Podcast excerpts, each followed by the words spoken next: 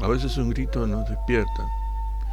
En mi caso suele sonar una palabra o una frase breve pronunciada por, por una voz que parece venir desde fuera del sueño, desde una ventana, desde, otro sector de la casa o, de una escena novedosa que vino a, a sumarse al sueño.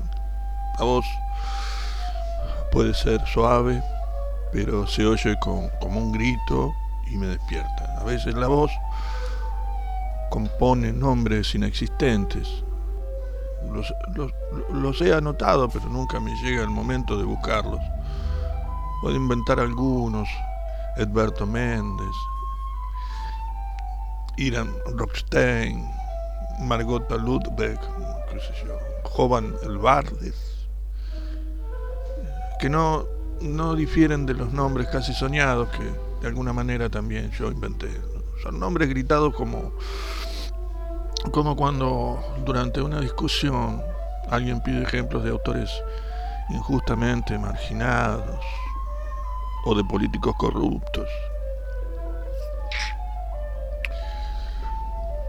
Denunciar la corrupción o manifestarse contra los grandes desastres ecológicos o urbanísticos son hábitos frecuentes de los escritores que sueñan y, y en los encuentros donde los escritores cambian opiniones. Por momentos me veo incurriendo en esta costumbre y me avergüenza pensar la literatura como estación repetidora de los titulares de la prensa. Estuve a punto de, escribir que el recurso de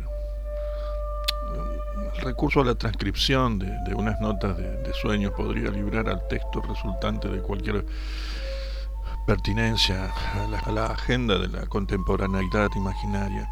Pero corrijo, los nombres gritados o susurrados, pero escuchados como un grito, no suelen despertar. En cambio, a veces las frases oídas tienen un efecto revelador que, despierta. O a la inversa, tal vez uno duerma sumergido en un sueño a dos bandas en, el que se perciben simultáneamente imágenes y voces que no, que no guardaban relación entre sí y tal, como en oportunidades al despertar, uno se queda con las últimas imágenes y con el relato que adultera su recuerdo en algún sentido y en otras quedan los últimos sonidos que siempre han de ser voces soñadas.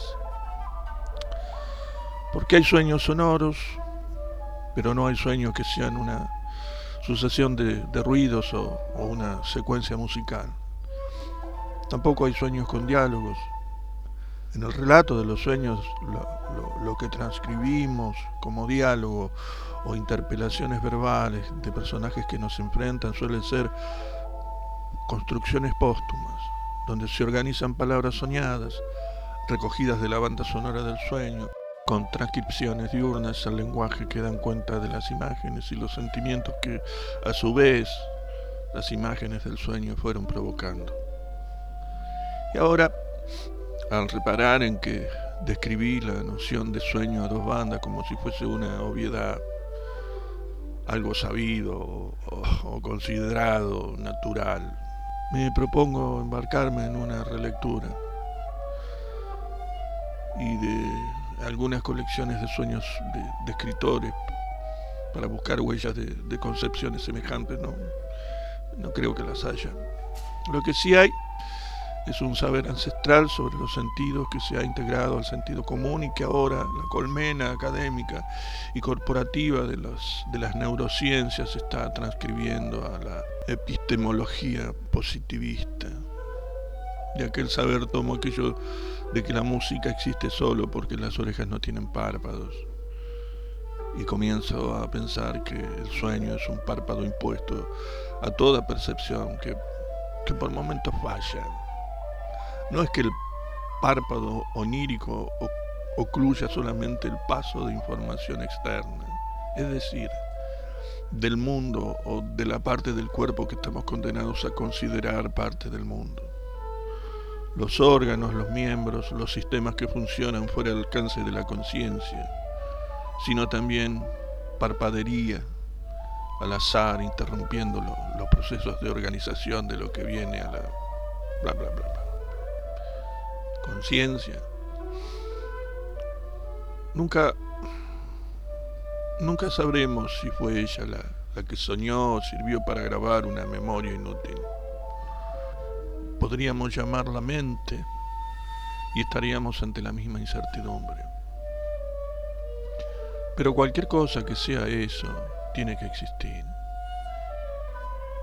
Y si existe, en español la llamaríamos en género femenino. La algo. Del libro La gran ventana de los sueños de Rodolfo Fowell. Voces. Que tengan buen día.